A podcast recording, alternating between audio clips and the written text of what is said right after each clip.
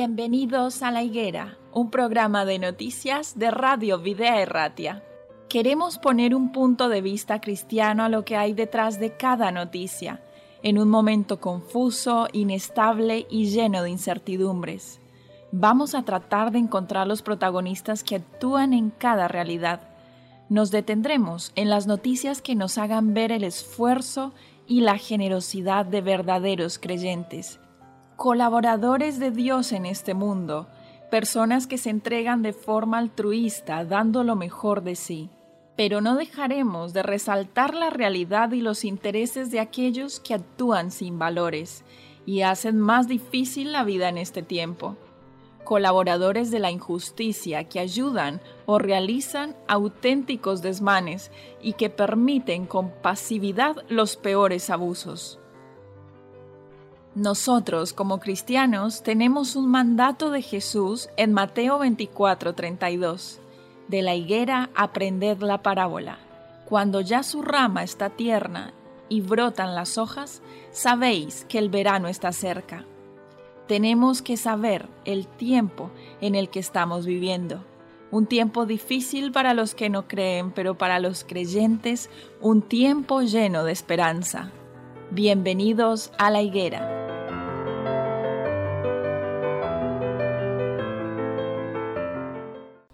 Damos la bienvenida a cada uno de nuestros oyentes a un nuevo programa de La Higuera, un programa de actualidad bajo un enfoque cristiano. El día de hoy queremos dar la bienvenida a los estudios de vida Erratia. Agustín, ¿qué tal estás? Muy bien.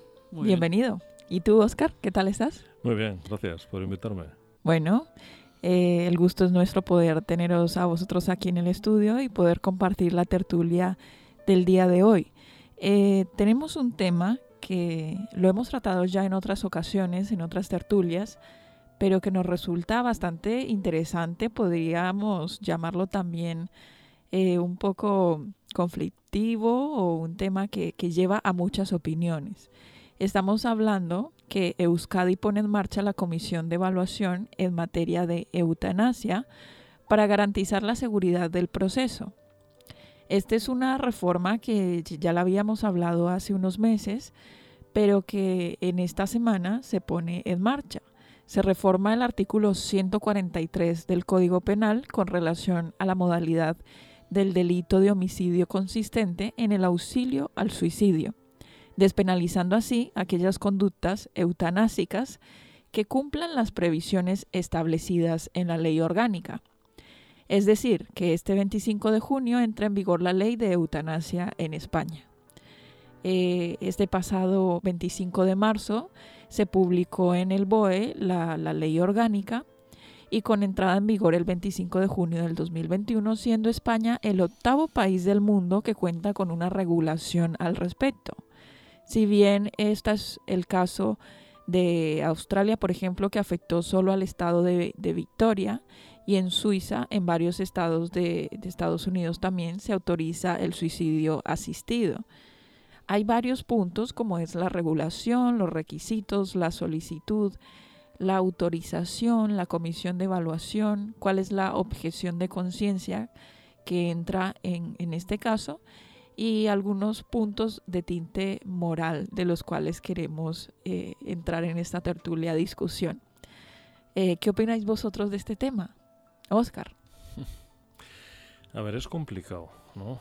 Eh, es un tema que, claro, desde fuera es fácil verlo, es fácil opinar, pero yo las opiniones que voy a dar aquí son a, a título personal Mm, creo que a veces igual, dependiendo de las condiciones de sufrimiento que tenga una persona, pues es entendible, vamos a decir entre comillas, que pueda llegar a una situación de esas, ¿no? Lo que pasa que luego todo esto, pues creo que tiene muchas esto es como una rotonda con muchas salidas o muchas entradas no no es tan fácil decir si sí si no si a favor si en contra no lo sé eh, cada persona también es un mundo, ¿no? Hay gente que,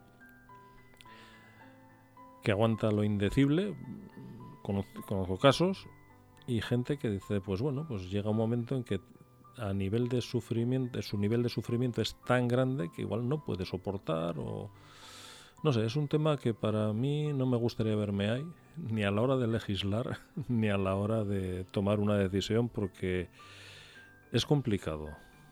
Bueno, ya se ha afirmado que eh, el gobierno vasco, el Departamento de Salud, desarrolla todas las actuaciones necesarias que garantizan el cumplimiento de esta ley orgánica. Y también se, se entiende que la Comisión de Garantía y Evaluación en materia de eutanasia ha comenzado en Euskadi entonces este proceso en el cual la aprobación ya está por parte del Consejo de Gobierno Vasco y del decreto para su constitución, con el fin así entonces de esta manera de garantizar la seguridad clínica y jurídica del proceso, es decir, la designación de sus integrantes de, de, esta, de esta comisión que se producirá los próximos días y que se encargará entonces de proveer eh, de la autorización para la eutanasia a las personas que así lo soliciten y a sus médicos responsables para que puedan cumplir entonces y, con, y confirmar los requisitos que se han deliberado eh, con la persona enferma. Mencionabas entonces, Oscar, que hay distintas salidas, que no, hay, no es un sí a favor o un no en contra, sino que depende de diferentes circunstancias. Eh, por ejemplo, no es lo mismo abordar este tema para eh, la pareja del paciente que está en cuestión, para el hijo del paciente que está en cuestión, para los padres del paciente. Eh, no es lo mismo si es una persona que a pesar de estar en una condición, vamos a decir, al borde de la muerte, puede todavía tomar la decisión por sí misma, dejar algo firmado o solicitarla o para la persona que directamente está en estado vegetal y que no tiene conciencia y que es una decisión que pasa ya a sus familiares. Son distintos los casos, ¿no? Yo creo que es muy distinto, porque por ejemplo, una cosa es eh, que tú estés en una situación, incluso aunque no estés, vamos a decir, eh, plenamente no sé, inconsciente en el sentido de que dices, bueno, yo tengo ya una enfermedad, es absolutamente degenerativa, no hay ningún tipo ya de remedio y lo único que van a estar es hacer manteniéndome artificialmente. Alargar la vida con, maquinaria, sí. Con maquinaria. Entonces, eutanasia eh, pasiva. En el sentido que te va a decir, bueno, pues igual puedes decir, pues mm, paren ya los, los tratamientos yo no creo que ahí se pueda decir que es un suicidio. Paren ya el tratamiento porque creo que es alargar la agonía no solo de la persona que está sufriendo, sino de la familia. ¿no? Eh, no sé, eh, creo que no sé si llegamos a hablar un día, no tiene nada que ver con, con esto, pero por ejemplo la gente que está eh, en situación de UCI ahora con el COVID, gente que se ha tirado un año sin conocimiento ni nada, esa persona que ha estado ahí en principio, independientemente de las, de las secuelas que tenga para recuperarse y que afortunadamente pues mucha gente se recupera, pero imaginaos la familia de esa persona, no saber si cómo está, lo pueden ver un año sin saber nada, pues imagínate eso mismo teniéndolo delante, viéndole que está sufriendo, viendo que está en, en una forma, no sé, el sufrimiento también es para la familia, entonces Mm, eh, se, te, se te generan muchas contradicciones en ese sentido. Y otra cosa es, bueno, ¿y si fuese yo? Claro, eso es lo que decías al principio, que no quisieras estar en el papel ni siquiera de los que tienen que tomar esta regulación y mucho menos de los que tienen que sufrirla. Efectivamente, pero yo en ese aspecto ahí sería egoísta, ¿no? Más que por mi, vamos a decir, mi propia muerte, eh, sería por evitarle sufrimiento a mi familia. ¿No? Pero no te digo ya en el decir, oiga, mm, voy a suicidarme. Yo hay, a título personal, creo que no, esa opción para mí no me cabe. Pero sí que probablemente diría que no me mantengan ya de una forma artificial cuando no hay, no hay ninguna posibilidad de que lo dices una persona, yo estoy, yo, no hablo de los demás, cada uno creo que tiene el derecho a hacer lo que eh, en ese aspecto buenamente crea conveniente, ¿no? Pero dices, bueno, yo estoy allá en coma, no tengo nada que hacer, me van a tener enchufado ahí. Pues no sé, igual, pues egoístamente por evitarle el sufrimiento a mi familia, y por dejar una plaza libre a gente que tenga más posibilidades que yo, pues diría, pues señores, mm, y más yo creo con, con la esperanza que tenemos, que para nosotros no se acaba aquí, ni mucho menos, ¿no? Lo único que tenemos es, a ver, ninguno queremos morirnos, obviamente, pero no se afrenta a la muerte desde una perspectiva de un creyente que tiene puesta sus ojos en la vida eterna con Jesús para toda la eternidad, que un, ah, se acabó y, no hay más, ¿no? Sí, claro, para nosotros no es lo mismo. Quisiera preguntarte, Agustín, ¿qué, qué opinas sobre el tema de, la eutanasia eh, y sobre esta reglamentación más allá de, del tema moral y desde el punto de vista cristiano que lo vamos a tratar un poco más adelante? ¿Cómo ves estas determinaciones de, del gobierno? ¿Cómo ves eh, este consenso, este consejo también del gobierno vasco por garantizar con esta comisión que se cumplan eh, los procedimientos como tienen que ser para, para abordar esta ley? Como decía Oscar, tampoco me gustaría estar en el pellejo de los que andan legislando estos, estos asuntos, estos temas yo estoy eh, eh, a favor también de la eutanasia pasiva de las, de las personas que ya que están enchufados a máquinas y no, no, no, no, no hay solución y llevan, llevan así meses y, o, años.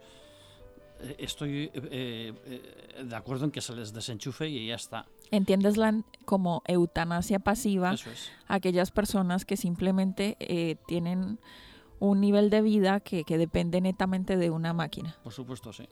En cambio, de la, la otra manera, eh, eh, cada persona es un, como decía, es un mundo y hay que mirar cada caso. Hay personas que, que, tienen una calidad de vida eh, pésima, es una calidad de vida pésima, o sea, que no, prácticamente no es vida, están eh, pues eso, sufriendo dolores, eso, y hay que ponerse en, el lugar de esas personas. Porque muchas, muchas personas toman la decisión, sus familiares, pero muchos ellos mismos toman la decisión de, de por favor, eh, ayudarme a, terminar con la vida. Y es que hay personas que tienen enfermedades que son muy, muy, muy, muy fuertes, que, que, que, no, no, pueden hablar, no pueden comer, no pueden hacer nada, y, y, encima con unos dolores tremendos, cada caso es un mundo. Lo que pasa que, bueno, luego eh, se, se, se, aprueba la ley y, luego parece que igual, eh, hombre, por supuesto, hay médicos y hay un, equipo de personas que lo tienen que tratar. No solamente porque una persona lo tome la decisión se va, se va a hacer esa decisión. Pero luego hay países que, están con la eutanasia que tienen un montón de casos al año. No sé hasta qué punto y, dónde está la línea la línea de decir ahora sí, ahora no. Es, bastante complicado. Bueno, por la parte de la eutanasia pasiva puede ser bueno, como cada caso es diferente, como lo hemos mencionado ya, pero imagina que una de estas personas que está conectada a alguna máquina de soporte vital, simplemente la desconectas, pero no muere. Queda en el mismo estado o incluso puede estar a peor, pero no muere. ¿Qué, ¿Cuál sería el paso a seguir? Aplicarle el suicidio médicamente, médicamente asistido. No, suele ser eso los casos. Cuando se desconecta, las máquinas están, por, están conectadas, cuando está, alguien está conectado a una máquina es por algo hombre, igual hay algún caso que desconectas de la máquina y sigue viviendo, no lo sé. Pero la mayoría de los casos cuando desconectan es que, igual que cuando no le siguen con el tratamiento o con lo que sea. Bueno, los requisitos para, para la eutanasia son eh, la nacionalidad española o residencia legal en España o el certificado de empadronamiento que acredite una permanencia superior a 12 meses ser mayor de edad y consciente en el momento de la solicitud, o sea que no puede hacerse con personas que, estén inconscientes, siendo el propio paciente quien debe solicitar la cita, la cita de ayuda, y que también no puede ser solicitado por los cónyuges, ni los padres, ni los hijos. Ya dejando este lineamiento y estos requisitos, nos descarta eh, de pronto a muchos de los pacientes con los cuales nosotros estábamos hablando. O sea, si nos descarta aquellos pacientes que no tienen una conciencia y aquellos otros quienes no han solicitado esta petición, sino que la han solicitado eh, otros cónyuges, padres, hijos, pues simplemente no se puede dar, no, no se aplica, no entra dentro de los requisitos. Eh, y en, en, ese caso, también, bueno, hay que tener en cuenta la objeción de, de conciencia, porque se reconoce el derecho a la objeción de conciencia a los profesionales implicados en la prestación de la eutanasia, debiendo manifestar esta circunstancia de manera anticipada y por escrito.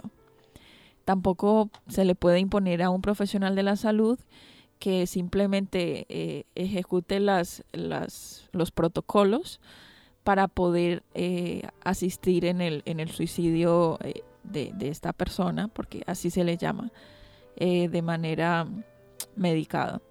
Entonces, bueno, tenemos diferentes puntos de vista. Ahora hablemos un poquito acerca del punto de vista cristiano. ¿Qué opináis vosotros?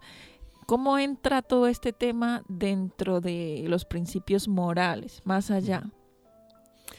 A ver, yo incidiendo un poquito en lo que has comentado antes de entrar en este tema, por eso decía yo que es como una rotonda con muchas entradas, ¿no? Eh, por un lado puede la palabra eutanasia, pues por un lado puede producir la sensación de barra libre al suicidio y estos al final en los hospitales van a ser una banda de, de matarifes, ¿no?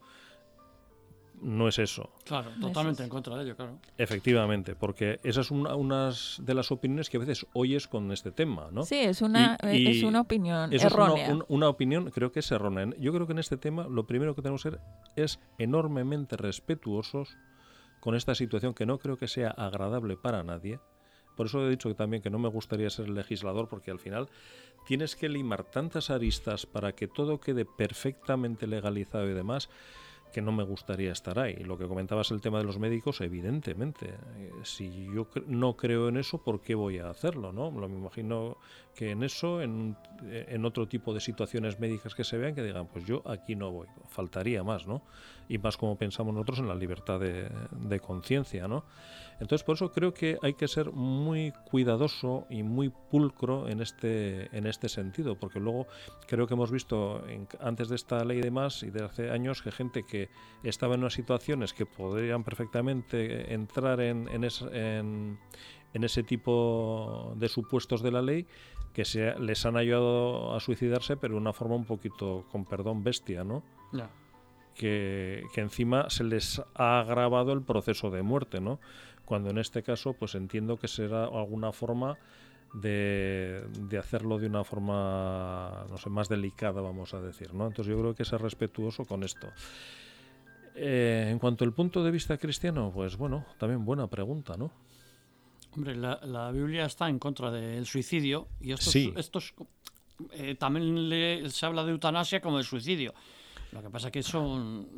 son yo creo que son supuestos diferentes. ¿eh? Ni voy a defender la eutanasia, evidentemente, pues estoy en contra del suicidio, con el respeto a la gente que decida hacerlo, pero yo creo que son temas que no son realmente lo mismo un suicidio que una que una eutanasia, ¿no? Aunque se les llame también de, la misma manera, pero no, no, no yo tampoco creo que es lo mismo. Yo creo que no, no, es lo mismo y no sé es, un, es algo complicado. Quizá igual la forma de enfrentar una situación de ese una situación en la que tú puedas decidir si te aplican la eutanasia o no, pues igual desde un punto de vista cristiano puede que tengas otro concepto a la hora de afrontar esa situación, si tomas esa vía o no tomas esa vía, ¿no? Porque nosotros, como comentaba antes, creo que la, la esperanza de una vida futura y mejor pues creo que puede marcar un punto de, inflexión, pero no lo sé, hay que verse en esa, en esa situación, ¿no? Bueno, son, son puntos de... Sí, Agustín. Hay pacientes que incluso te dicen los médicos, dice, eh, se está dejando el paciente morir, o sea, no, e, él, él no tiene ganas de vivir y, eso es lo que le está matando, o sea, ya no, no es que esté tan mal, eh, igual con una enfermedad tan... Eh, de, o sea, final, pero él mismo mm, se está dejando, no, no quiere comer y no, no, no, no, no pone su voluntad para seguir viviendo. Pero porque es un tema ya de agotamiento. Y hay, por ejemplo, incluso dentro de personas creyentes, llega un momento que dice, yo ya quiero descansar. Quiero descansar porque mi esperanza está puesta en, en otro sitio y esta lucha ya es inútil, ¿no? Porque hay momentos en, en, la vida, con ciertas edades, con ciertas patologías, ciertas enfermedades, en que la batalla la tiene ganada la muerte. Sí, sí. Bueno, vivimos en un mundo de maldad, de sufrimiento, de enfermedad, de pecado en el que es inevitable. Efectivamente, eh, entonces. Sí, pasar por estas situaciones. Incluso personas fuertes que decían, bueno, he estado luchando, pero llega un momento ya en que la enfermedad va ganando tanto que yo entiendo que puedan decir que, bueno, pues ya un poco me dejo llevar, ¿no? Mm, ¿Eso, eso, es, ¿Eso es suicidio? Yo creo que no. No. no. Yo para mí, con todos los respetos, no. También yo, mm, igual comentar una anécdota, yo hace unos, eh, pues, eh, pues igual, cuarenta y tantos años, una tía mía murió de cáncer, ¿no? Y yo me acuerdo que mi padre, que era su hermano, visitándole ahí, pues también vivía afuera, ¿no? tenía unos dolores porque los cuidados paliativos de aquella época pues no, no, es lo que hay ahora ¿no? y me acuerdo que le decía una de las personas que le asistía allí y le cuidaba decía, oiga póngale un calmante ayúdale a, no no no es que en este este mundo hemos venido a sufrir y tiene que un poco como que espiar sus culpas y demás oiga déjese de, déjese de tonterías y, por lo, y, y ayúdele a que se le calmen los dolores no porque esta persona, aparte de morirse, se va a morir rabiando, pues por lo menos que muera calmada, ¿no? Y es una cosa que yo me acuerdo que a mi padre le, revolvió totalmente, ¿no? Y nos lo contaba en casa eh, cuando volvió y decía que es que, vamos, le parecía algo... Mm, Barbárico, sí. algo así, bárbaro, ¿no? Por lo menos en eso hemos avanzado, en eso ya se ha avanzado ya. Sí, además, habiendo medicaciones que pueden que pueden paliar el dolor, ¿no? Dejar que una persona sufra por un, concepto de estos así, me parece bárbaro. Totalmente. Es tremendo. Yo quiero aclarar una cosa aquí. Estuvimos hablando eh, de otro tema que no, no venía con el tema que nosotros empezamos. Empezamos hablando de, de, bueno, del suicidio asistido, pero no es una cuestión que se pueda comparar con un suicidio. Eh, son dos temas diferentes quiero aclarar una cosa. Independiente a que la Biblia no esté a favor de este asunto o de que esté en contra de este asunto, esto no quiere decir que las personas que hayan hecho esto, lo digo por nuestros oyentes, una persona que haya cometido un suicidio no quiere decir que, que Dios la haya rechazado, no quiere decir que esté perdido, no quiere decir que Dios lo dejó de amar. Es una situación muy diferente porque nosotros no, no, no somos quien para enjuiciar las acciones de otros. Evidentemente. Y, además de eso, eh, Dios valorará personalmente el caso de cada uno. O sea, eso, eso no tiene que ver. Entonces, yo lo digo para que si alguien que está escuchando está un poquito inquieto, que se quede tranquilo. Por supuesto. Que, que Dios está al control del, del, universo. Y aunque nosotros creamos que nuestra vida está fuera de sentido y de control por, por el mundo en el que vivimos, a pesar de estas circunstancias, de estas situaciones, Dios está al control hasta de las personas que han tomado decisiones que a nosotros no nos parecen correctas. O, Entonces, o, igual no son correctas, igual no son las idóneas, pero el Señor conoce los corazones y los motivos de cada persona, no nosotros. nosotros no, estamos para juzgar a nadie. Exactamente, y, bien claro te lo dice el Señor. No juzguéis para, no, para que no seáis juzgados. Bueno, yo creo que aquí en ningún momento hemos hecho ni apología ni defensa del suicidio, ¿no? yo creo que más bien lo contrario. Lo que pasa es que el tema que, que, has que has planteado, pues es un tema que es complejo y sobre todo yo creo que merece un respeto y un cuidado extremos. Sí, nosotros no deberíamos, eh, como cristianos, presentarnos como que estamos en el derecho de juzgar las decisiones de otras personas, todo lo contrario. Hemos planteado este tema porque es una noticia de actualidad del entorno en el que estamos viviendo, pero bajo ningún punto queremos este, poner en, en, línea de juicio a nadie, ¿no? Eh, en este caso, el tiempo se nos ha acabado, hemos hablado realmente de manera interesante, pero quiero cerrar con una cita bíblica que se encuentra en 2 de Corintios 1.3, que dice, alabado sea el Dios y Padre de nuestro Señor Jesucristo, Padre misericordioso y Dios de toda consolación, quien nos consuela en todas nuestras tribulaciones, para que con el mismo consuelo que de Dios hemos recibido, también nosotros podamos consolar a todos los que sufren. Una cita muy interesante que me pareció bastante apropiada para la temática de hoy y que con, con, esta reflexión podemos cerrar la noticia del día de hoy. ¿Qué os parece? Muy bien. Muchas gracias por habernos acompañado, nuestros oyentes extendiendo la invitación también para que puedan unirse a un nuevo episodio de La Higuera. Hasta la próxima. Hasta la próxima. Muchas gracias.